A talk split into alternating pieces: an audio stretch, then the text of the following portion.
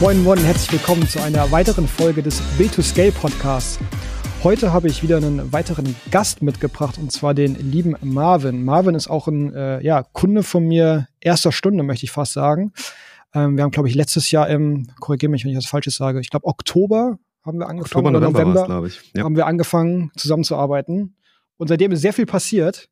Und darüber wollen wir heute ein bisschen sprechen. Ähm, ne, du hast ja inzwischen auch einen sehr klaren Themenfokus für dich gefunden. Auch darüber werden wir sprechen.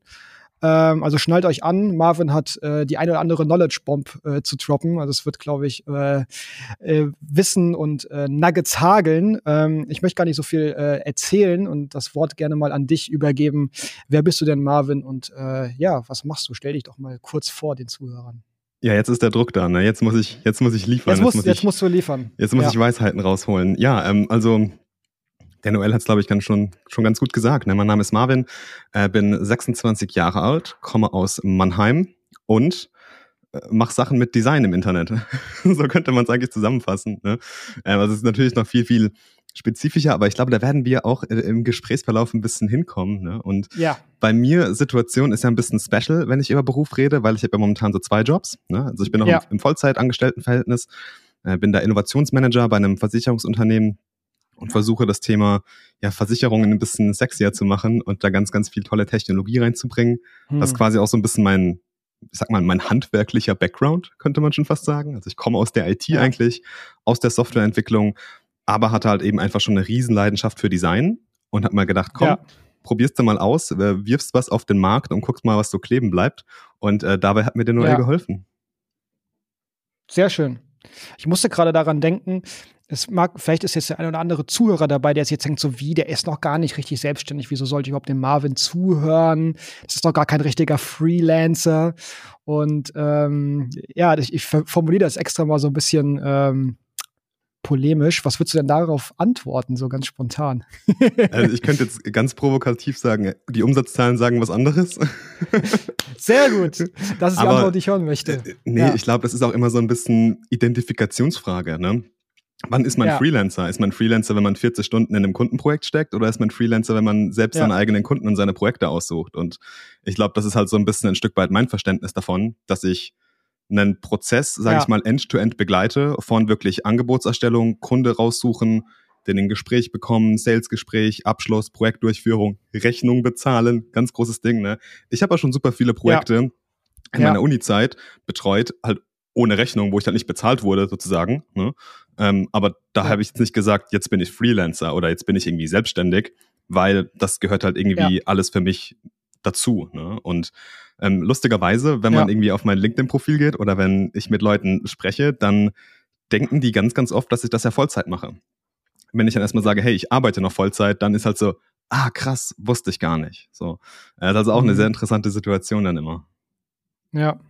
Und ich glaube, das ist auch genau der Grund, wieso jetzt jeder, der äh, vielleicht auch selbst schon Freelancer ist oder das seit Jahren macht, wirklich mal äh, quasi die Ohren aufspannen darf. Weil ich glaube, du hast ja schon was ganz Wahres gesagt, eine schöne Definition, weil du selbstständig deine Kunden gewinnst, die Projekte quasi äh, erarbeitest, am Ende das Geld dafür bekommst und letztlich die gesamte Wertschöpfungskette, werde ich sie mal nennen, Ja. ähm, abbildest und äh, unter deinem eigenen äh, Dach hast. Und ich glaube, das ist etwas, das können die wenigsten Freelancer tatsächlich von sich behaupten. Und ähm, was genau ist denn gerade so dein Angebot oder mit welchem Thema ähm, gehst du denn auch gerade ganz aktiv nach draußen? Ja, also momentan fokussiert sich das alles sehr, sehr stark auf digitales Produktdesign. Ähm, also einmal ein ganz klarer Fokus auf digitale Produkte, ne, ob das jetzt irgendwie Apps sind, ob das Webseiten sind, ob das SaaS-Produkte sind, ob das Online-Shops sind. Ähm, und da halt wirklich sehr, sehr stark auf die Optimierung und diese Optimierung eben Hm. auf zwei Seiten gesehen. Einmal natürlich die Business Needs im Blick haben. Ne? Also wie kann ich einen Online-Shop zum Beispiel eine Landingpage gestalten, die halt wirklich gut konvertiert und das Produkt sehr gut ankündigt. Aber auf der einen Seite, wie oder welche Kniffe dafür muss ich denn nutzen, damit es dem Nutzer möglichst leicht fällt, eine Entscheidung zu treffen oder dass der Nutzer, sage ich mal, eine relativ niedrige kognitive Hürde hat, durch dieses Produkt, durch diese Webseite zu navigieren und sich am Ende dann bestmöglich für uns oder für, den, für das Business dann natürlich irgendwie entscheiden kann. Äh, und diese beiden Welten irgendwie zusammenzubringen, Ja. das ist halt für viele eine große Herausforderung. Und da fokussiere ich mich halt ganz stark auf, ähm, ja, gerade wachsende Startups, ähm, auf, auf noch junge E-Commerce-Shops und ähm, greife denen so ein bisschen bei den Designgrundlagen oftmals auch unter die Arme. Und ähm, ja, analysiere auch Webseiten so ein bisschen auf deren Schwächen beziehungsweise auf deren, deren Probleme ähm, mit einem sehr, sehr starken psychologischen Fokus. Ne? Und ähm, da erstmal zu schauen, hey, okay, was sind die Best Practices? Wo gibt es überhaupt Optimierungsbedarf? Wo gibt es vielleicht Schwierigkeiten? Und da habe ich einfach gemerkt, das ist halt ein sehr, sehr schönes Produkt, weil es nicht gegen das Designteam von einem Unternehmen geht, sondern quasi mit dem Designteam und es auch immer ein bisschen Futter für die ist. Deswegen arbeite ich ganz mhm. oft mit den Gründern direkt, aber auch oftmals mit Designteams. Mhm. Ja, das ist schon mal eine spannende Erkenntnis, die du da ansprichst, ne? dass du quasi nicht als Berater von außen kommst, der jetzt irgendwie meint, alles anders machen zu müssen und äh, schon ein Stück weit dann das, das interne Team gegen dich hast, sondern dass du eigentlich mit dem Team quasi gemeinsam arbeitest. Das, glaube ich, sorgt auch für den langfristigen Erfolg deiner Projekte. Ähm, was verstehst du denn auch so unter, unter Design oder was ist so deine, deine Haltung zu diesem ganzen Thema oder mit, ne, ich, ich, ich kenne dich ja, ich weiß ja, ja auch, wie, so, wie, dein, wie du arbeitest, was so dein Design ist, aber für jemanden, der dich nicht kennt, ähm, was, für ein, was für ein Design ähm, quasi würde man von dir erhalten? Oder wie würdest du da rangehen? Mhm. Äh, ich glaube, am besten formuliert man die Antwort, wenn ich einfach mal mein Designvorbild schlechthin einfach äh, erzähle. Dann ist nämlich Johnny Ive. Äh, Johnny Ive, der quasi der Produktdesigner hinter den Apple-Produkten ähm, die die wirklich ganz in ganz frühen Jahren so erfolgreich gemacht haben und auch dieses, diesen Baueffekt. Und ich habe einfach immer dieses Bild vor mir, Johnny Ive im weißen T-Shirt, in diesem weißen Raum, mit dieser magischen Stimme, wie er Produkte erklärt und das Design dahinter. Vorher, ich bin mir sicher, keiner hat sich für das Design von Hardware-Produkten interessiert, der so ein Video geschaut hat. Aber danach, ich habe die erste Präsentation gesehen, ich war in love, also wirklich. Und dann hat so bei mir das ganze Thema Design angefangen. Ich habe auch die Johnny Ive Biografie gelesen ist eine wahnsinnig schöne Vorstellung von Design, weil ich finde, Design ist für mich oftmals einfach eine Einstellung, durchs Leben zu gehen und mich zu hinterfragen, wieso funktioniert das genau so und warum kann es nicht anders sein? Hm. Und das eben aufs digitale Setting überzogen, oder vielmehr gesagt übertragen, weil auch gerade so viel digital passiert. Da finde ich es einfach wahnsinnig interessant. Ne? Und deswegen habe ich mich eigentlich auch erstmal grundlegend irgendwo mit Design beschäftigt. Mhm. Mhm. Wir haben es ja auch vor der Aufnahme des Podcasts schon angesprochen. Du sagst aber auch, es gibt ja auch so dieses Thema Conversion Rate Optimierung. Also hattest da vom Beispiel Amazon berichtet. Ähm, das sind ja so ein bisschen auch dann zwei Welten, die aufeinander, ja, nicht unbedingt, ja, schon zwei Welten oder zwei Philosophien, die aufeinandertreffen. Ne? Du hast einmal so diesen Design-Aspekt und dann diesen Aspekt von, ja, wir müssen die Conversion optimieren, um am Ende erfolgreicher damit zu sein. Wie verbindest Klar. du diese beiden Welten? Ähm, ja, es ist halt immer ein Struggle, ne? Weil ich sehe das jetzt auch gerade umso mehr und oder umso tiefer ich in die, in die beiden Szenen eintauche, wenn ich aus einer völligen Designer-Ecke kommen, dann ist es hier äh, Persona-Optimierung und hier Business Needs äh, oder Consumer Needs eher gesagt und, und User Stories und alles und wirklich sehr, sehr stark, manchmal extremst am Nutzer orientiert, was ich auch sehr wichtig finde, um ein Produkt zu erschaffen, was einen großen Mehrwert hat. Und auf der anderen Seite diese Marketing-Sicht so, es muss konvertieren, die Copy muss gut sein, ne? Werbung muss irgendwie knallen, da werden auch mal psychologische Prinzipien aus der Schublade geholt. Und das zu vereinen, ist wirklich, glaube ich, essentiell, um A, ein erfolgreiches Produkt zu haben, was dir auch irgendwie deinen Lebensunterhalt finanziert, aber eben auf der anderen Seite auch ein Produkt zu haben, was deine Nutzer begeistert. Und ich glaube, umso mhm. einfacher das Produkt am Ende ist, umso glücklicher sind die Nutzer. Und das ein bisschen zu vereinen, das, das versuche ich halt auch einfach ganz oft in meinen Designs. Ne? Also wirklich Best Practices aus der Conversion-Optimierung und aus dem Marketing zu verwenden, aber eben das alles immer am Nutzer ausgerichtet und an dem ganz stark zentriert. Und das ist, ähm, ja, das sieht man manchmal nicht, wenn man, wenn man sich rein nur auf eine Sache wirklich eindimensional fokussiert. Ja. Deswegen ist es einfach wichtig, da ein bisschen beide Welten zu vergleichen. Und das Beispiel, was du ja angesprochen hast mit Amazon, ich habe da, glaube ich, auch mal sogar einen LinkedIn-Post drüber gemacht. Da sind wutentbrannte Diskussionen äh, drunter entstanden, ne? weil ich einfach gesagt habe, ich verliere halt langsam wirklich den Glauben an User Experience ne? und wirklich an, dieses, an diesen Grundgedanken. Und das kann man ganz interessanterweise sehen, wenn man sich so ein bisschen die verschiedenen Phasen von User Experience Design und dieser Disziplin anschaut und was drumherum alles entstanden ist. Und einfach früher, ne, also das ganze Thema Online-Shopping entstanden ist. Ich weiß noch, Amazon damals der Vorreiter für digitale Experiences, als es hieß, ey, es muss so einfach sein wie bei Amazon. Ja, wunderbar, perfekt, super eingängig. Stehe ich auch voll dahinter. Aber wenn ich dann einfach sehe, was für ein Struggle meine Eltern dabei haben, wenn sie ihr Amazon Prime Probeabo kündigen müssen und da irgendwie zwölf Schritte hinten dran hängen, dann kann ich sagen, das kann nicht mehr am Nutzer ausgerichtet sein. Ja, ja. Und ähm, ich merke das auch, wenn ich mal mein Audible-Abo kündigen will, da werde ich mit allen möglichen Tricks versucht, in diesem Abo zu halten. Also hier drei Hörbücher umsonst, setz dein Abo doch gerne mal aus. Ne? Und in dem Moment bin ich aber als Nutzer so und sag, nee, ich will jetzt kündigen. Ich will diese monatliche Belastung nicht mehr haben und will diesen Betrag nicht mehr zahlen, weil ich momentan keinen Mehrwert von dem Produkt halte. Und sich dann aus Business-Sicht so an den Nutzern zu klammern und sagen, nein, du bleibst jetzt hier ah, da, da, werde ich schlecht gelaunt, wirklich. also, da sieht man schon die Leidenschaft für mein Designthema. Ja, ja. Ja. Und ich habe dich noch nie schlecht, erlaunt, äh, schlecht gelaunt erlebt. das muss schon was heißen, äh, Marvin aus der Fassung zu bringen. Ja, das ist doch schön. Hast du denn da vielleicht auch, ich habe so viele Fragen dazu, ähm, hast du da auch ein Positivbeispiel vielleicht, wo du sagst, Mensch, das ist ein absolutes Paradebeispiel für äh, super Experience, User Experience Design, vielleicht aber auch verbunden mit Conversion Rate Optimierung oder ja, wo diese beiden Welten perfekt ineinander fließen.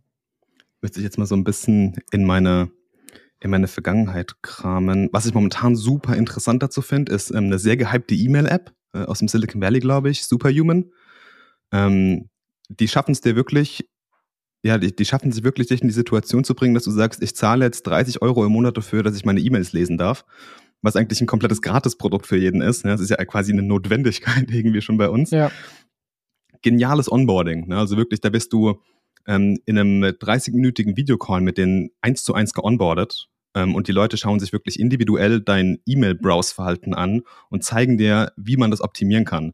Und dann bist du halt am Ende so, yes, das will ich unbedingt haben. Ne? Also das ist cool, weil es da wirklich auch sehr, sehr stark am Nutzer ausgerichtet ist. Und ich war völlig geflecht bei dem Interview. Das fand ich sehr, sehr nice. Ähm, anderes Beispiel, komplett andere Welt. Ich habe letztens ähm, mal probeweise mir einfach Athletic Greens abonniert, weil ich auch begeisterter Ausdauersportler bin und einfach mal ja, das mal testen wollte, weil ich so viel Werbung dazu bekommen habe. Und ich habe dieses Abo abgeschlossen, testweise, was nicht ganz günstig ist. Und ich habe danach so eine schöne E-Mail-Kampagne bekommen und so einen schönen Onboarding-Flow, der mich jetzt wirklich ja so stark diesen Mehrwert von diesem Produkt verstehen lässt. Und ich erlebe das auch und nehme das viel intensiver wahr, wenn ich mich mit dem Produkt auseinandersetze, dass ich jetzt auch danach quasi in diesem Flow für dieses Abo gehalten werde, weil ich immer wieder neuen Content bekomme, immer wieder neue Pieces, immer wieder neue Häppchen, die mir zeigen, wie gut dieses Produkt für mich ist und dass ich mich noch stärker mit dem Produkt auseinandersetzen kann. Das war jetzt gerade so ein Beispiel irgendwie aus der, aus der jüngsten Vergangenheit, was mir eingefallen ist. Ah, super, ja. Mega spannend. Also Superhuman habe ich auch schon mal gesehen.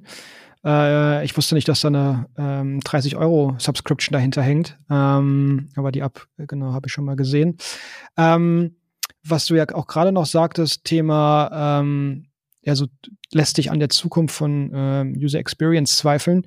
Ähm, wenn wir mal so einen kleinen Blick in die Zukunft wagen, wie, wie, wie schätzt du das denn ein? Meinst du, es wird quasi dieser Trend von alles wird immer noch ähm, Zahlen, Daten, Faktenlastiger. Es geht immer noch mehr quasi, wie kann ich die Conversion Rate optimieren, wie kann ich den Funnel noch äh, effizienter gestalten, wie kann ich die Leute noch eher quasi drin halten. Meinst du, das wird immer weiter zunehmen? Äh, auch dieser Sales-Fokus oder meinst du, ähm, da gibt es vielleicht auch nochmal so ein Umdenken? Ha, schwierig. Ich glaube, da muss es eine klassische Designer-Antwort geben, so it depends. Ähm, mhm. Das ist halt, man muss das, glaube ich, facettenreicher sehen, das Thema. Ne? Also ich merke das jetzt gerade so in der ganzen Indie-Developer-Szene, wenn Leute hinter einem Indie-Produkt stehen, wenn das vielleicht ein, ein Team aus zwei, drei Leuten ist, irgendwie, die wirklich independent diese Software irgendwie auf den Markt bringen. Jetzt habe ich gerade Mailbrew, habe ich jetzt gerade ein, ein, Abo abgeschlossen. Ähm, wahnsinnig tolles Produkt, was irgendwie auch Ordnung wieder in meine Inbox geschafft hat, was das Thema Newsletter angeht. Und da merkt man einfach, wie stark die am Nutzer zentriert sind und wie intensiv die sich mit den Nutzern auseinandersetzen. Da habe ich eine persönliche E-Mail bekommen vom Founder danach ähm, und, und hat mir angeboten, dann nochmal mir noch ein paar Sachen zu zeigen und sowas. Ne? Also wirklich sehr, sehr, sehr persönlich. Auf der anderen Seite, andere Facette ist natürlich, ich glaube, mhm. unsere User Experience wird auch noch viel, viel viel reicher, könnte man eigentlich sagen. Ne? Es kommen ganz viele neue Interaktionsmedien hinzu, Stimme, Voice, Augmented Reality, Virtual Reality, das wird alles noch dazukommen. Ne? Ähm, und ich glaube, da wird es auch einfach noch, ja, müssen neue Interaktionsmuster irgendwie ergründet werden und müssen irgendwie gefunden werden. Ich glaube, das ist sehr, sehr spannend. Und dann gibt es da immer noch trotzdem irgendwie die großen Konzerne, die halt alles nur auf Zahlen irgendwie sehen. Ne? Also ganz oft ist da halt irgendwie UX nur eine Zahl. Also mach mal die UX besser. Wie, ne? Also was ist UX für dich in der Zahl? An was für einer Metrik hängt das für dich? Und bei vielen hängt das halt einfach wirklich am Umsatz. Ja, und ähm, das sehe ich halt oftmals problematisch. und hoffe, dass man da halt in Zukunft wirklich ein bisschen wieder zu diesen Grundprinzipien von User Experience kommt. Habe nämlich gerade auch letztens ein Buch gelesen, äh, Quality Land von Marc-Uwe Kling. Äh, wirklich ein sehr, sehr schönes Buch, ist halt Satire. Aber wenn du halt mal wirklich schaust, wo manche Technologien stehen und wie es dann in dieser wirklich verrückten Welt irgendwie aussieht, dann denkst du ja auch so krass, so will ich nicht mit meiner Technologie interagieren. Mhm. Mhm.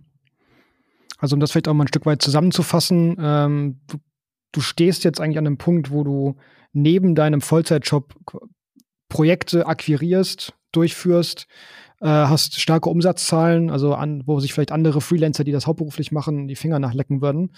Ähm, die spannende Frage ist jetzt, und hast ein super attraktives Angebot, also bist ja selber unheimlich nah am Nutzer quasi zentriert, hast da ein, ein Angebot für dich entwickelt, was ja auch ähm, ja, ich nenne es mal irgendwie skalierfähig ist oder zumindest mhm. auch schon so funktioniert, dass es nicht eins zu eins immer mit deiner Zeit, die du reinsteckst, quasi verbunden ist. Die spannende Frage, die ich mir jetzt stelle und vielleicht auch viele der Zuhörer, wie bist du denn eigentlich dahin gekommen? Also wie war denn der Weg zu deinem heutigen Angebot? Ja, ähm, das ist halt extrem viel durch Iterationen entstanden. Ne? Also wir haben das ja auch in den verschiedenen Coaching-Sessions immer wieder mal so ein bisschen besprochen, wo stehe ich, wo muss ich hin, sprich mit Leuten, das ist der beste Rat, den man eigentlich jemandem geben kann. Einfach wirklich mhm. mit Leuten neugierig sein, offen sprechen und man bekommt ganz, ganz viel zurück. Und so bin ich eigentlich auch wirklich irgendwie an den Markt gegangen, einfach mal geschaut, was kann ich, was macht mir Spaß und mit wem will ich ungefähr arbeiten und wo kann ich helfen? Ne? Und das, das will man ja irgendwie am Ende auch, wirklich Leuten helfen und nicht irgendwie jemanden über den Tisch ziehen. Und wenn man immer mit diesem Anspruch an den Mehrwert zu jemandem geht und auch wirklich sagen kann, hey, da könnte ich dir wirklich dabei helfen, das hat immer extrem gut funktioniert und das hat jetzt so stufenweise ein bisschen zu dem geführt, wo ich dann einfach bin. Äh, was aber auch stellenweise halt wirklich ein bisschen schwierig war. Ne? Also da halt dann auch das passende Angebot für jemanden zu finden, das auch wirklich in einem Gespräch gut rüberzubringen, das zu erklären, ist, glaube ich, auch ganz, ganz schwierig. Und ähm, ja, Stück für Stück, ne? so wie ich es aus dem Innovationsmanagement mhm. quasi auch ein Stück weit gelernt habe. Immer Build, Measure, Learn.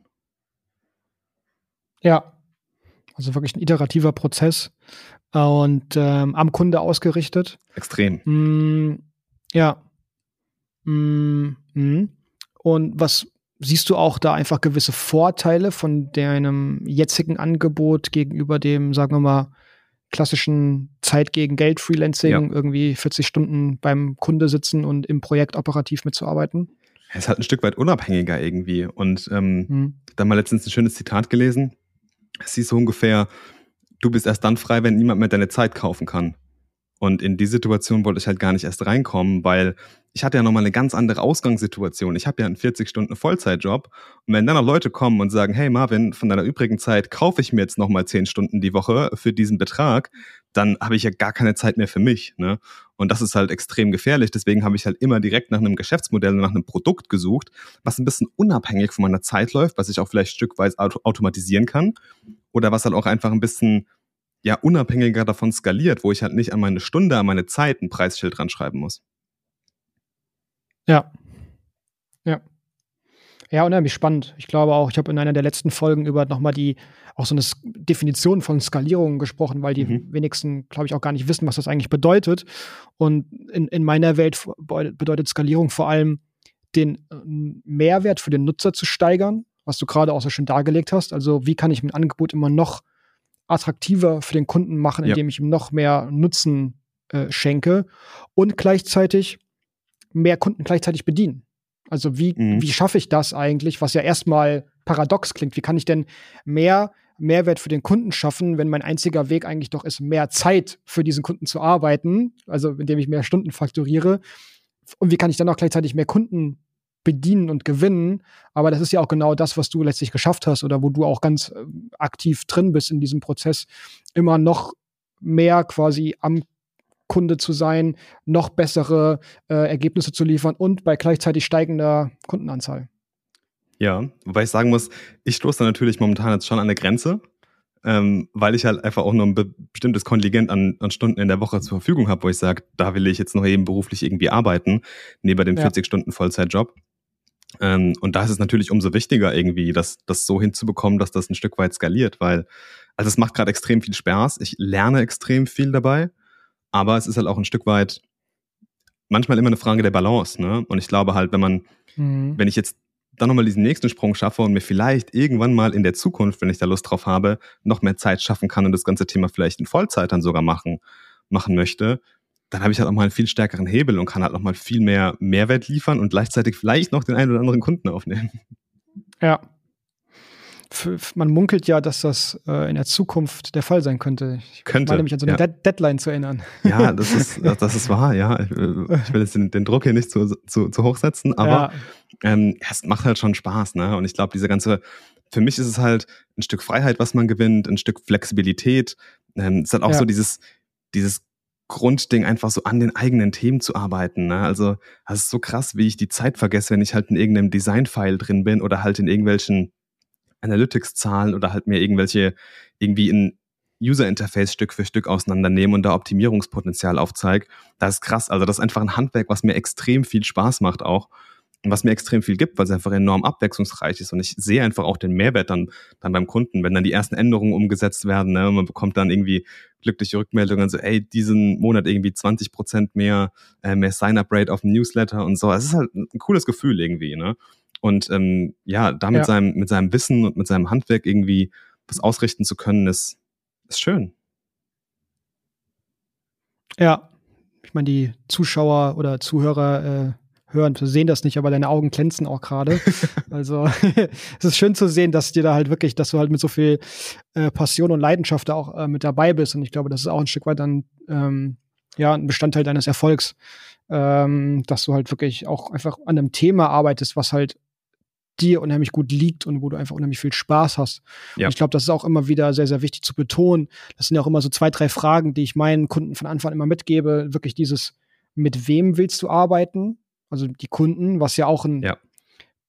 wesentlicher Faktor ist, wenn es darum geht, wie viel Spaß hast du bei der Arbeit und wie erfolgreich wird das Ganze. Nichts so schlimmer Game, als nervige Game Changer Moment für mich. Game Changer Moment für mich. Ja. Ähm, erste Coaching Session, glaube ich, war es. Ähm, wurde mich gefragt mit wem will ich arbeiten? Ich so, warum ist denn das wichtig? Ich brauche halt Kunden irgendwie. Irgendwann muss mir halt mein, meine Rechnung zahlen. So. Äh, und immer so, ja, du musst ja aber wissen, wen du suchen willst, wenn du auf die Suche gehst. Da ich so, krass. Ja, ist wahr. ja, ja, da lege ich unheimlich viel Wert drauf und es ist äh, regelmäßig ein Gamechanger, wenn wir quasi wirklich darüber, darüber sprechen, äh, mit wem willst du eigentlich arbeiten. Thema, Thema Zielgruppe, unheimlich relevant. Ähm, um dann eben auch so ein Feuer entfachen zu können, wie es jetzt auch bei dir eben entfacht worden ist. Und dann vor allen Dingen die zweite wichtige Frage, wie willst du eigentlich arbeiten? Ja. ja also Willst du irgendwie digitale Nomade sein? Willst du irgendwie gerne dein eigenes Office haben? Willst du eine große Firma aufbauen? Möchtest du gerne irgendwie äh, erstmal alleine dein Ding machen? Also äh, möchtest du gerne den Kunden beraten? Möchtest du gerne operativ tätig sein? Ne? Also ein riesiges Spielfeld, was sich da auf einmal auftut, auch an verschiedenen Geschäftsmodellmöglichkeiten. Ähm, eine ganze Klaviatur, die wir da spielen können. Ne? Also von Auftragsarbeit über Beratung ähm, mehr auch über quasi, ich sag mal, produktisierte Services äh, ähm, etc. pp. Ähm, und die Frage hast du dir ja letztlich auch gestellt, ne? Oder es war auch ein wesentlicher Bestandteil, dass du dir überlegt hast, wie will ich eigentlich arbeiten? Ja, wobei das für mich eigentlich immer glasklar war, wie ich arbeiten will. Ne? Also ja. ich ähm, habe da mal so ganz, ganz viel Input in den letzten Jahren verfolgt aus der aus dieser Indie-Developer-Szene also ja. Peter Levels ähm, oder, oder wie sie alle heißen, dann ein wunderbares Buch noch dazu gelesen von Paul Jarvis, Company of One. Ähm, sehr, sehr interessant und habe halt immer direkt erkannt, so will ich irgendwie mal leben oder so will ich halt auch mal arbeiten. Also wirklich mhm. an den Projekten dran sein, ähm, sich aber nicht mit diesem ganz vielen administrativen Kram beschäftigen, sowas wie jetzt, keine Ahnung, Steuererklärung oder sowas, ne? Da habe ich keinen Nerv dafür einfach, weil ich einfach mich auf mein Thema fokussieren will und da wirklich einen Deep Dive reinmachen will. Mm, und hat auch immer sich ein gewisses Ziel setzen. Also wirklich sagen, hey, das ist das, was ich erreichen will im Jahr, das ist quasi der Jahresumsatz, mit dem ich gut leben kann. Und dann sich auch mal wirklich kritisch zu hinterfragen, brauche ich dann mehr? Muss ich immer nach noch mehr streben? Und muss ich jetzt noch den Mitarbeiter einstellen und das große Projekt und hier den Auftrag landen? Weil ich glaube, sonst rennt man immer wieder nur dieser Karotte, die einem vor der Nase hängt, hinterher. Und ich habe immer so das Gefühl gehabt, auf Dauer kann das irgendwie nicht, nicht so richtig funktionieren. Ja. Super schöner Punkt, den du da sagst. Also ich habe inzwischen auch Company of One zur Hälfte habe ich es bisher gelesen. Ähm, also ich kann zur Hälfte mitreden. ähm, Und ich fand eben auch sehr schön, dass er eben auch dieses Thema äh, Upper Bounds aufgemacht hat. Also gibt es ja. vielleicht eine Obergrenze, äh, die, wenn du sie überschreitest, dafür sorgt, dass dein Leben erhebliche oder die Lebensqualität erhebliche Einbuße hat. Und das ist, glaube ich, auch ein Thema, worüber sich jeder mal Gedanken machen darf, wenn er denn kann. Ne? Ähm, oder jeder sollte sich mal darüber Gedanken machen. Und ähm, ich, und das ist ja auch beim Thema Skalieren. Also viele gehen ja auch immer raus mit diesem Thema, äh, ich will skalieren, ich will was aufbauen, immer mit dem mehr Umsatz, mehr Umsatz, mehr Geld. Also die ganzen Claims auch immer hier, ich besorge dir zehn mehr neue Kunden, ich skaliere ja. dich auf Millionenhöhe. Ja. Und auch Startup-Welt, ne? Hauptsache skaliert. Das Geschäftsmodell, genau. das muss einfach nur skalieren, dann ist es gut. Genau. Dann holen wir die Investoren rein, Millionenbetrag, genau. Series B, Series A und dann geht's richtig ab. Ne? Exit, ne? ja. Ja, also es ist irgendwie, ja, ja, es war nie eine Welt, in der ich mich irgendwie wiedergefunden habe. Ähm, ja. Weil ich einfach auch gesagt habe, ich habe nicht die Ambition, irgendwie 20 Leute oder ein Team mit 20 Leuten aufzubauen und dann irgendwie eine eigene Agentur zu sein, ähm, weil ich auch einfach glaube, erkannt zu haben, dass umso mehr Leute du natürlich betreuen musst, da tun sich ja ganz andere Probleme auf. Ne? Da hast du auch einmal Verantwortung für den Lebensunterhalt von Leuten. Das ist ja, also, das ist ein Druck, vor dem ich persönlich riesen Angst hätte. Mhm. Mhm. Mhm also du sagst bewusst auch, neu, also eigene Mitarbeiter muss jetzt erstmal gar nicht sein. Ähm, jetzt gibt es vielleicht wieder auch den einen oder anderen, der sagt, dann bist du ja gar kein richtiger Unternehmer oder was, also wie willst du denn dann skalieren? Ja, das ist halt auch ähm, die Frage, was ist ein Unternehmer? Ne? Also ich habe eine wirtschaftliche Unternehmung, die ich mache. Und das ist für mich die Definition von einem Unternehmer. Ähm, klar, manche sagen halt, ein Unternehmer bist du erst, wenn du einen Ferrari hast und irgendwie fünf Leute hast, die die Arbeit für dich machen und dass du nichts mehr machen musst. Aber das ist für mich kein Unternehmer. Ne? Also ich agiere wirtschaftlich, erfolge ein wirtschaftliches Ziel ähm, ich arbeite für Geld, ne? nicht irgendwie für ein paar Schuhe oder so. Ähm, und das ist für mich irgendwie ein Stück weit ein Unternehmer oder halt Freelancer oder wie das halt irgendwie nennen willst oder ein Founder. Ja, ähm, ja. ja das ist, ich glaube, da, da gibt es ganz viele verschiedene Vorstellungen und das widerspiegelt oder das kommt halt, glaube ich, auch ganz, ganz stark auf die Persönlichkeit an, die man hat. Ne? Also ja. es gibt halt Leute, die sind halt vielleicht sehr extrovertiert und denen ist das enorm wichtig zu sagen zu können, hey, ich habe ein Unternehmen mit 20 Leuten aufgebaut und habe die und die Millionen Umsätze und am Ende vom Tag bin ich halt vielleicht eine Company of One und habe nie den großen Umsatz, aber dafür habe ich dann vielleicht innerlich meinen Frieden damit gefunden. Und das ist mir halt wichtiger. Ja. Und das ist natürlich auch ein Thema, der ähm, am Ende, wie lukrativ ist das Ganze? Und das muss man halt auch mal dazu sagen. Also ich kenne ja auch einige Agenturen und äh, also sowohl aus dem eher so, ich sag mal, Marketing-Thema, aber eben auch äh, aus dem Softwarebereich, also Softwarehersteller, IT-Dienstleister, äh, Leute, die Individualsoftware entwickeln. Und das ist also erstens nicht wirklich lukrativ, äh, gemessen an dem zum Beispiel auch, was du jetzt machst. Das, das kann ich also sagen. Und ähm, wie du schon sagtest, du hast auf einmal ganz viele neue Probleme. Also ja. Leadership ähm, ist ein super spannendes Thema, mit dem ich mich auch gerne beschäftige. Aber ähm, ich sag mal, gute Mitarbeiter zu finden, auszubilden, zu behalten, ist ein Thema, das wird dir immer Kopfzerbrechen bereiten. Ja, ähm, extrem. Ich habe das also schon jetzt so ein bisschen in der Corporate-Welt gemerkt. Ne? Ich ja. bin ja als als Werkstudent habe ich ja ein Konzept ähm, ausgearbeitet für ein technisches Innovationsmanagement, habe das dann aufgebaut und implementiert und habe jetzt ein Team mit vier Leuten aufgebaut. Und ich habe einfach gemerkt, wie in der Zeit die Anzahl meiner Probleme zugenommen hat, obwohl ich mehr Leute eingestellt habe. Das ist ja irgendwie, also entweder habe ich da was falsch gemacht irgendwie, aber ich glaube, dass du auch eine ganz vielschichtigere Verantwortung hast. Ne? Du musst Leute einarbeiten, dann willst du halt auch automatisch, wenn du mehr Leute hast, mehr bewegen. Ne? Ähm, dann fragt irgendwann vielleicht mal der Chef von dir, hey, was machen die Leute bei dir da eigentlich? Dann sitzen die nur rum oder arbeiten die ja wirklich produktiv an einem Thema, was zu unseren Zielen irgendwie passt, ja. zu unseren strategischen. Und ähm, da habe ich einfach schon gemerkt, hoppla, wenn ich die Probleme mal in der Selbstständigkeit bekomme, ähm, ist die Verantwortung viel, viel höher. Oder vielleicht auch die Belastung auf mich persönlich viel, viel höher. Ne? Weil ich will ja selbstständig mhm. sein, weil es mir Spaß macht, weil die Arbeit mir Spaß macht und ich stolz drauf sein kann und nicht, weil ich nachts wach liegen will und mich frage, ach du Mist, jetzt muss ich da noch einen Mitarbeiter einstellen und wie kriege ich das Projekt überhaupt hin und wie halte ich die Deadline ein. Ich glaube, das wird auch mal passieren, wenn man alleine ist. Ne? Das schließe ich nie ganz aus. Aber ich glaube, Skalierung ist da oder blinde Skalierung oder einfach nur blindes Wachstum ist dann nicht der Way to go ähm, für, für mich persönlich auf jeden Fall. Ja, hast du schön gesagt, finde ich. Und ich meine, ich persönlich, ich habe auch, also ich habe ja auch Kunden, die haben auch schon Mitarbeiter und äh, ich habe ja selber auch ähm, jetzt eine Mitarbeiterin und es sollen dann noch Mitarbeiter dazukommen, wobei ich auch sage, äh, ich habe jetzt nicht vor, hier das nächste große Beratungsunternehmen zu werden. Ähm, aber ähm, ich sage halt auch, es ist nicht das, die einzige Möglichkeit zu wachsen. Ja. Und ich glaube auch, dass viele der Zuhörer und viele meiner ähm, Kunden und auch viele, gerade auch viele Leute in der IT-Branche, also Softwareentwickler, IT-Berater, dass die insgeheim ein ähnliches Mindset haben, dass sie in, insgeheim ähnlich drüber denken und dass sie auch sagen, Mensch, ich würde eigentlich gerne so ein bisschen auch äh, alleine mein Ding machen, gar nicht, weil sie irgendwie introvertiert sind oder weil sie sagen, so, ich, ich will halt nicht mit Menschen arbeiten, sondern einfach, weil sie auch sagen, dann kann ich halt an den Themen arbeiten, in denen ich Spaß habe. Ich habe immer noch genau. quasi auch genügend Headspace für meine privaten Themen. Ich muss halt eben nicht nachts wach liegen und mich wieder fragen, wie kann ich jetzt die zehn Mitarbeiter bezahlen und irgendwie fünf von denen haben jetzt nächsten Monat kein Projekt mehr. Also sind ja riesige Kopfschmerzen. Ähm, und, und äh, auch erstmal gute Mitarbeiter, wie gesagt, zu finden. Äh, und, und eigentlich haben die da gar keinen Bock drauf, aber es ist halt der einzige Weg, den sie kennen, um weiter zu wachsen. Ja. Das ist quasi so ein bisschen dieses, und das meine ich gar nicht despektierlich, Monkey See, Monkey Do. Also ich habe irgendwie bei meiner alten Firma gesehen und bei allen anderen Freelancern sehe ich, die werden irgendwann zur Agentur und als Agentur. Ja, krass. Merke ich auch so, voll. So, die haben alle immer nur dieses blinde Agentur, Agentur, Agentur. Ich muss jetzt irgendwie wachsen, ich muss Mitarbeiter anstellen, ich muss größere Projekte gewinnen und dann machen sie im Endeffekt nichts anderes, als diese Mitarbeiter wieder an andere Firmen outzusourcen, also ja. moderner Menschenhandel.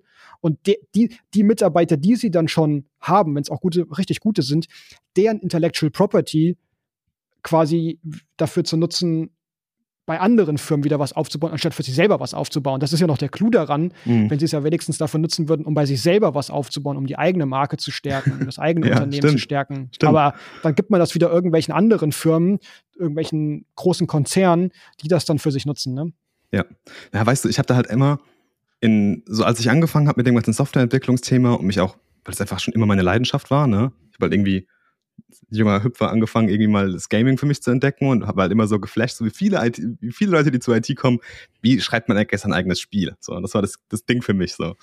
Und ich habe halt immer, dann auch während dem Studium, immer dieses, dieses, diese Traumvorstellung gehabt. Ich habe auch keine Ahnung, ob die realistisch ist oder nicht, aber ich habe gesehen, bei manchen Menschen funktioniert das und ich würde gerne genauso leben, dass ich irgendwie ein Indie-Developer bin, ne, ein eigenes Produkt habe, ein eigenes digitales Produkt, ganz spitz in einer Nische, was ein spezielles Problem löst und damit kann ich leben. Ne? Und ich habe mich da eben nicht gesehen in einem riesigen Büro mit 30 Mitarbeitern und einem CEO-Office und ähm, auf Investorensuche, sondern ich habe mich da halt in meinem Büro zu Hause oder an irgendeinem Ort in der Welt gesehen, ja, mit meinen Liebsten um mich herum und habe an meinem Produkt gearbeitet und habe ein Produkt erschaffen, das Leute lieben und das Leute kaufen.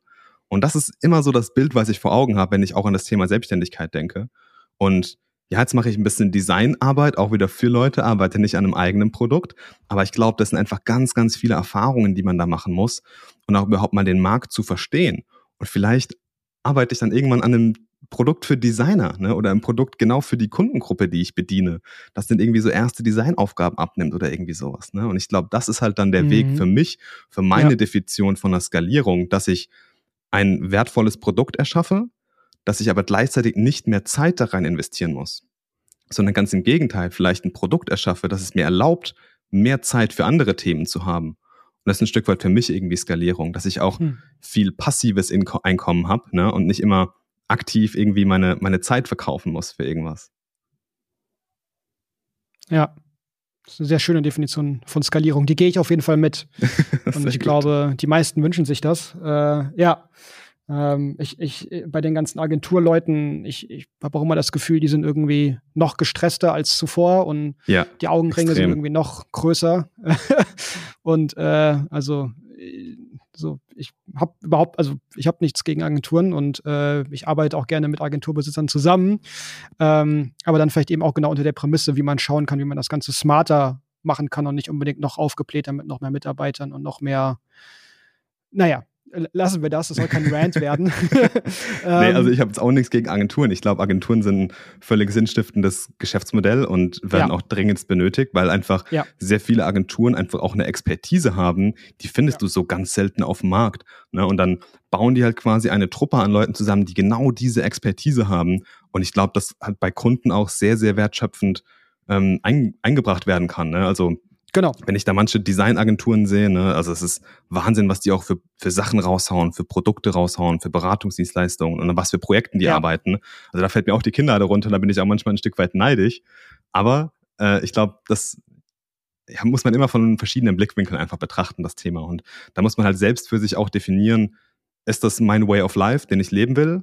Kann ich das die nächsten 20, 30, 50 ja. Jahre machen? Oder ist es halt was anderes? Und ich ja. habe für mich halt gleich, gleich gesagt, ja. so kann ich mir nicht vorstellen zu arbeiten. Ja, ja, super schön, dass du da auch so reflektiert bist und da encourage ich auch jeden meiner Kunden dazu, sich darüber Gedanken zu machen und da diese Erfahrungen zu sammeln. Und ich glaube auch letztlich bei diesen Agenturen, von denen du gesprochen hast, das ist letztlich für mich auch ein Stück weit eine Verlängerung oder quasi eine Skalierung der Company of One, wo die auf mehr oder weniger, ja. weniger ähnlichen Prinzipien basiert, einfach auf mehrere Mitarbeiter hochskaliert. Also ich hatte ja davor jetzt auch den, den Steffen im Interview und wir haben dann auch über Boutiqueberatung gesprochen. Er sieht sich ja auch, oder er ist selber eine Boutiqueberatung, eben auch sehr, sehr spitz, äh, quasi mit einem hochspeziellen Thema, ein, ein, Netzwerk, ein Stück weit auch, wo man zusammen eine Dienstleistung erbringen kann. Ähm, und das geht für mich quasi in, in eine sehr ähnliche Richtung. Ähm, ja, und, auf jeden ähm, Fall. Ja, auch, auch diese Gig-Economy ist halt super interessant. Na, jetzt auch durch dieses Aktivwerden auf LinkedIn und Netzwerk aufbauen irgendwie hat man auch so viel, so einen Zugang zu Leuten, die in derselben Bubble irgendwie gefühlt arbeiten und hat, ja. hat, hat so eine Reichweite, dass man auch mal zusammen an einem Projekt arbeiten kann oder zusammen vielleicht an einem Produkt arbeiten kann oder an einem Side-Project oder zusammen den Kunden betreuen kann. Ähm, das gibt ja. nochmal ganz, ganz andere, ganz andere Möglichkeiten irgendwie. Ja, ich habe ja auch mit äh, Fabian, unserem gemeinsamen Freund, haben wir ja schon gesprochen. Wir wollen ja im Sommer eine kleine Hüttentour machen. Er meinte auch schon, wir kommen wahrscheinlich mit mindestens irgendwie drei Startup-Ideen wieder von der Hüttentour zurück. Äh, das kann gut passieren. Zwei GmbHs gegründet oder so. ich, also. ich bin heiß. Ich habe das, hab das Notizbuch auf jeden Fall dabei. Ne? Also ja, da stehen glaube, schon ein paar Ideen drin. Ja, ja, ich glaube, das wird auf jeden Fall äh, eine sehr, sehr spannende Zeit werden. Ähm, Lass uns doch nochmal, du hast gerade schon angesprochen, Thema LinkedIn. Also vielleicht fragt sich der eine oder andere jetzt auch, Mensch, ähm, wie macht das denn der Marvin? Wie verkauft er denn jetzt auch so unter seinem eigenen Namen da seine Dienstleistung? Wobei, das will ich auch nochmal klarstellen. Ich weiß gar nicht, woher das kam. Also in letzter Zeit kommt immer häufiger diese Diskussion auf, dass wenn ich irgendwie sage unter dem eigenen Namen, dass dann direkt so, äh, es heißt ja, aber was ist denn mit meiner, ich will doch ein Unternehmen gründen und unter meinem ja, Unternehmensnamen ja. und so, also so ein bisschen Personal Brand versus ja. Unternehmensbrand und ich will das, ich glaube, so aus dieser. Ja, da können wir auch den, den Kreis schließen, ne? Also, ja.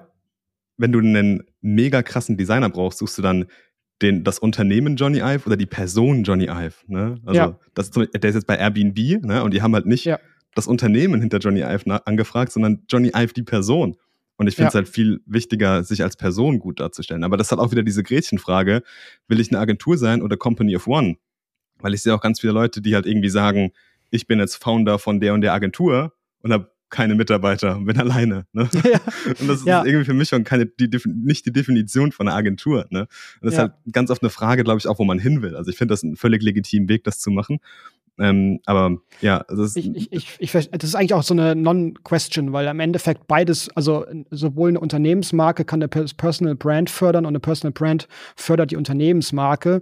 Und was ich immer wieder merke, ist auch bei denen, die dann so ganz sagen, nee, aber ich will, dass das unbedingt nichts mit meinem Namen zu tun hat, die kommen immer aus dieser ganz großen Angst, weil sie bisher quasi immer nur für sich als Person angefragt worden sind, dass sie jemanden wieder ihre Zeit leihen sollen mhm. oder ihre mhm. Zeit verkaufen sollen. Und das ist diese große Angst, die sie haben. Deshalb versuchen sie, überall ihren Namen rauszunehmen und überall nur den Company-Rahmen drauf zu schreiben, dass sie dann irgendwie ihre Mitarbeiter verleihen können.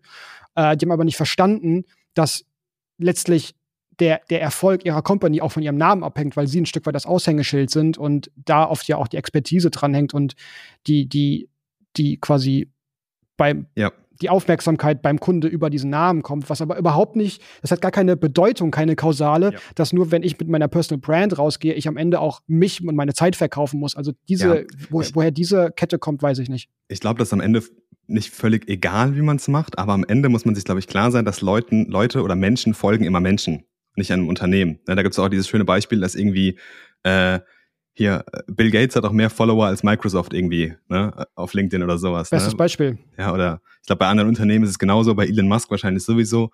Ähm, und ich glaube einfach, dass auch wenn du unter einem Company-Namen agierst, werden sich die Leute immer für die Person interessieren, weil spätestens, wenn du ein Projekt oder mal einen Auftrag verkaufen musst, dann macht nicht die Company das Sales-Gespräch, sondern du. Ne? Und ja. Leute kaufen immer bei, bei Leuten.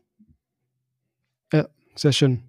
Wie äh, machst du das denn auch mit dem ganzen Verkauf und da über LinkedIn und so? Wie, wie kommst du da an deine Aufträge ran? Ähm, ja, das ist, zweierlei gesehen. Ne? Klar, auf der einen Seite sucht man mal irgendwie so Leute oder hat so ja irgendwie Wunschkunden oder Traumkunden, die man im Kopf hat. Aber ich glaube, das ist nicht so der beste Weg, da irgendwie äh, mit der Axt reinzugehen und sagen, ich habe jetzt hier was für dich und das könnte super gut sein.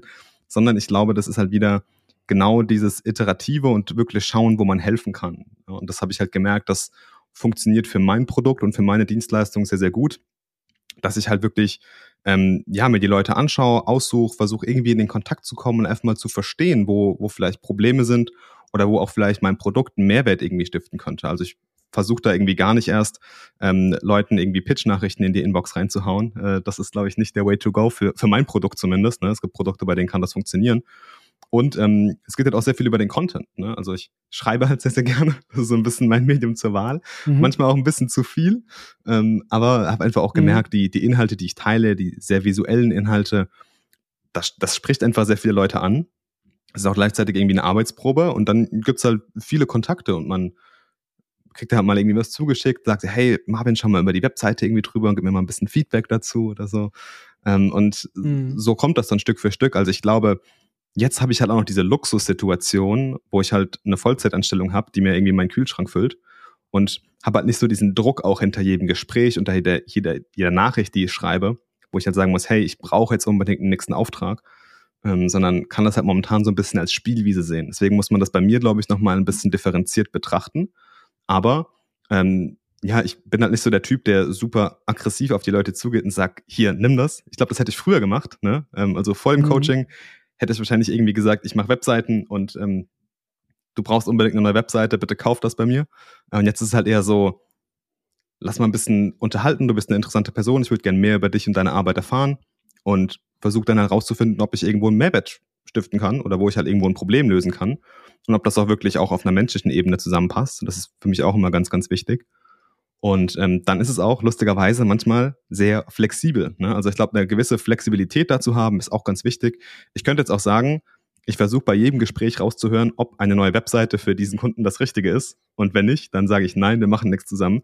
Aber so hat sich eben auch mein Geschäftsmodell weiterentwickelt. Ne? Das war am Anfang ja wirklich irgendwie Webseiten und Landingpages bauen. Und dann habe ich halt gemerkt, ey, der braucht gar keine Landingpage, weil die irgendwie gerade neu designt wurde. Der braucht jemanden, der mal da ein bisschen drüber schaut und vielleicht noch so ein kleines Optimierungspotenzial aufzeigt. Und so ist es dann iterativ ge äh, gewachsen. Ne? Und ich habe halt gemerkt, hey, ich habe die Skills, um dort den Mehrwert zu leisten und ich muss jetzt nicht verbohrt irgendwie in meiner Produktpalette sein, sondern mache das gerne mal ein bisschen auf. Und so entwickelt sich das. Und dann schreibt man darüber und es kommen dann mehr Leute, die wollen irgendwie genau das Gleiche haben oder in einer abgewandelten Form. Und so entwickelt sich irgendwie oder hat sich zumindest mein Geschäftsmodell ein Stück weit auch ja, evolutionär entwickelt, könnte man sagen. Hm. Hm. Hm. Ist auch ein schön, dieses Spannungsfeld zwischen hm, Produkten, die ein Stück weit standardisiert sind systematisiert sind und trotzdem aber auch gleichzeitig das weiterzuentwickeln und an neuen Dingen zu arbeiten, ne? Weil jetzt könnte ich ja auch sagen, hey, du kannst ja gar nicht skalieren, wenn du nicht das eine Kernprodukt hast, mit dem du irgendwie immer wieder das Gleiche machst und damit quasi perfekt äh, deine Arbeit automatisieren kannst, um immer noch weniger ja. Klar, aber das machst, du ja, das machst du ja bei einem Indie-Produkt oder bei einem digitalen Produkt ja am Ende auch. Du hast ja nicht dein Produkt ne? und das verkaufst du in der Version 1 bis in alle Lebzeiten, sondern du hörst ja auch auf Nutzerfeedback, was wollen die Kunden, ne? was wollen deine Key-User, was wollen die Heavy-User haben und entwickelst es dann Stück für Stück weiter zu einer Version 2, zu einer Version 3, um damit wieder mehr Nutzer zu begeistern, mhm. weil sich vielleicht diese, diese Features, die du da entwickelt hast, auch in einer breiten Masse funktionieren. Ne? Also da kann man, glaube ich, schon die Parallele irgendwie zu einem digitalen Produkt aufmachen. Ja, gehe ich absolut mit. Und darauf lege ich ja. Also ich habe ja auch bei mir, wenn es um Angebotsentwicklung geht, spreche ich ja auch über Bildmanager Learn und versuche diese ganzen Analogien, die in der Produktentwicklung funktionieren, eigentlich auch quasi für unsere Situation zu nutzen. Das ist auch oft ein Eye-Opener. Also ich musste mich da oder muss gerade an Matthias denken, der also auch wie von Sinn war, als auf einmal verstand, Mensch, das, was ich die ganze Zeit schon in der Produktentwicklung mache, wieso mache ich das nicht auch für meine eigenen Produkte, für meine Dienstleistungen? Ja. Ne? Und äh, seitdem ist er auch deutlich, äh, also läuft Produktentwicklung bei ihm und, und Portfolio-Gestaltung ähm, deutlich, deutlich besser, weil er auf einmal verstanden hat, krass, die, die Mechanismen sind genau die gleichen. Ja, auf jeden ähm, Fall. Ich glaube, das funktioniert in ganz vielen Bereichen. Ja, und letztlich natürlich auch am Ende das Ganze auch dem Kunden dann zu verkaufen. Ne? Das ist natürlich dann, dann nochmal ein bisschen die, die Herausforderung. Ja, das genau, ist das Schwierigste lernen, meistens. Ja, ja. Dafür kann ich ja dann ein paar äh, wichtige Tipps geben. Ähm, da ist auch so der perfekte Übergang, um so äh, Richtung Ende zu kommen. Wir sind schon wieder bei 45 Minuten, wie ich es mir gedacht habe. Ähm, ähm, was würdest du denn vielleicht auch jemanden für einen Tipp geben, der jetzt in einer ähnlichen Situation ist wie du, ähm, der sich vielleicht auch die Frage stellt, Mensch, ich würde mich gerne selbstständig machen oder vielleicht ist er auch schon Freelancer, aber möchte einfach genauso arbeiten wie du, weil er diesen Company of One Gedanken interessant findet oder er möchte eben auch wie du so schön gesagt hast, die komplette Wertschöpfungskette äh, bei sich haben. Er möchte seine eigenen Kunden, Wunschkunden gewinnen, verkaufen, inskallieren, das Angebot haben. Oh, ich glaube, das sind viele Sachen, die zusammenkommen. Ähm, für mich war es, glaube ich, persönlich, war es der größte Gamechanger, als ich das erste Mal wirklich mit Leuten geredet habe. Ne? Und dass ich da als Designer eigentlich nicht früher drauf gekommen bin, sich mal wirklich Feedback von Leuten einfach zu holen, das ist so wichtig. Ey, das hat schon, ich weiß noch, erste Woche irgendwie, ne, fünf Gespräche irgendwie mit Leuten ausmachen und einfach mal so über das reden, was man vorhat und ob es dafür vielleicht irgendwie einen, einen Raum gibt bei dem, bei dem Gesprächspartner. Und da haben sich allein schon drei Opportunities aufgemacht. Ne? Und dann hatte ich irgendwie zwei Wochen später schon den ersten Kunden und meinen ersten Auftrag. Ähm, und ja, ich glaube, das ist für mich das Wertvollste gewesen, wirklich mit Leuten reden und wirklich offen zuhören. Ne? Nicht immer auf diese Pitch-Schiene gehen und sagen, ey, ich muss denn unbedingt was verkaufen, sondern wirklich sich Zeit nehmen, neugierig sein für Leute und ich glaube, dann bekommt man auch eine ordentliche Portion Neugierde zurück. Mhm. Ja, super. Ist auch das, was ich allen immer mitgebe. Ja. Natürlich mit mir zusammenarbeiten, ist klar. absoluter, absoluter Gamechanger. Ja. Nee, aber wirklich. Also. Spaß beiseite, ja.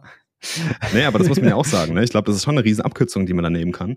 Und ähm, also ich wüsste jetzt nicht, wenn ich, wenn ich jetzt mal so sechs oder acht Monate, oh Gott, so lange arbeiten wir jetzt schon zusammen, äh, wenn ich jetzt mal so lange zurückgehe und, äh, und mir überlege, wo würde ich jetzt stehen, äh, wenn der Noel mir damals nicht den Arschtritt gegeben hätte, dann wäre das auf jeden Fall nicht heute in der Situation, wo ich bin. Ne? Und für mich war das halt auch einfach äh, eine, Riese, eine riesengroße Reise, um halt was zu lernen. Also wie ich mich auch persönlich weiterentwickelt habe. Ey, ich weiß noch, wie ich früher gezittert habe, wenn ich da in irgendeinen Call oder in irgendein Meeting rein bin heute zwei, drei Nachrichten auf LinkedIn, sobald ich eine Handynummer habe, wird angerufen. Ne? Da wird nicht lang gefackelt. Zack.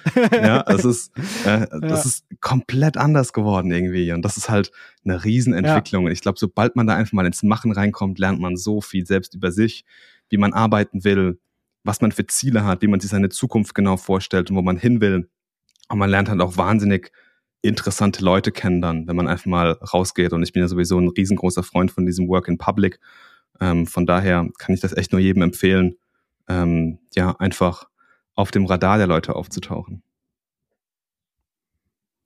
Schöne Analogie. ähm, sehr schön. Ähm, also an alle, die jetzt hier zuhören, wenn ihr äh, mit dem Marvin gerne Kontakt aufnehmen möchtet, habe ich euch auf jeden Fall dann das LinkedIn-Profil ähm, in die Subscri oder in die Description gepackt. Da könnt ihr ihn auf jeden Fall hinzufügen. Ähm, ne, wenn ihr Design-Themen habt, ähm, wenn ihr eine Homepage braucht, was auch immer, dann seid ihr bei Marvin auf jeden Fall an der richtigen Adresse. Und äh, mein Profil ist natürlich dort auch verlinkt. Äh, ich freue mich darüber, wenn ihr mich hinzufügt, beziehungsweise wenn ihr auch sagt, Mensch, das, was jetzt der Marvin erzählt hat, das klingt unheimlich interessant. Äh, wie kann das denn für mich funktionieren? Dann lasst, äh, lasst uns gerne miteinander sprechen, äh, bucht euch ein Kennenlerngespräch und äh, ja, wie der Name sagt, wir lernen uns kennen. Äh, ich höre gut zu, stelle schlaue Fragen und kann am Ende auch mal eine erste Einschätzung geben, wie denn sowas für dich aussehen könnte. Äh, ich freue mich drauf. Und äh, meine Gäste haben immer das letzte Wort. Dementsprechend, lieber Marvin, äh, reiche ich nochmal den, den, äh, den Ball gefühlt zu dir und du darfst nochmal äh, die letzten Worte formulieren. Oh, wunderbar. Ähm, hm, schwierig. Was, was sage ich da jetzt Schlaues? Ich würde das gerne mit einer Frage an dich abschließen. Okay. Ähm, das mache ich nämlich sehr, sehr gerne auch in meinem Podcast. Ähm, einfach mal wirklich die Leute mit einer Frage aus dem Gespräch rauszuschicken. Ähm, was würdest du dir wünschen, was dich mehr Leute fragen würden? Mm, gute Frage. Muss ich da jetzt drauf antworten? Vielleicht machen wir eine Folge 2 und beantwortest dann drauf. Ich glaube auch, wir machen äh, eine Folge 2, äh, wo ich mir äh, zu dieser Fragen dann nochmal Gedanken gemacht habe und dann darauf antworte. Äh, vielleicht gibt es auch einen kleinen Cliffhanger auf, auf LinkedIn. Äh, ich bin trotzdem dafür, das letzte Wort, dass du das letzte Wort hast. Das heißt, äh, ja. du darfst gerne nochmal was sagen und dann beenden wir unsere Aufnahme. So machen wir das. Nee, also mir hat es extrem viel Spaß gemacht, äh, dieser, dieser wunderschöne Podcast. Es war mal wieder ein inneres Blumenpflücken, mit dir zu quatschen, wie immer. Und ähm, ja, kann echt nur jedem empfehlen, der irgendwie an einem Produkt arbeitet, an einer Idee arbeitet, irgendwie dieses kleine Side-Project, an dem man rumtüftelt, noch an den Feierabendstunden oder am Wochenende, äh, geht damit raus, zeigt das Leuten, holt euch Feedback, weil ich glaube, aus einer Idee oder aus einem Gespräch kann so viel entstehen und bei mir war es damals auch nur dieser eine Klick ne, zu irgendeinem Webinar oder zu irgendeinem Call, wo ich so viel tollen Input aufgenommen habe und so einen Tatendrang verspürt habe, dass ich jetzt heute hier stehe, wo ich stehe und dafür bin ich wahnsinnig dankbar.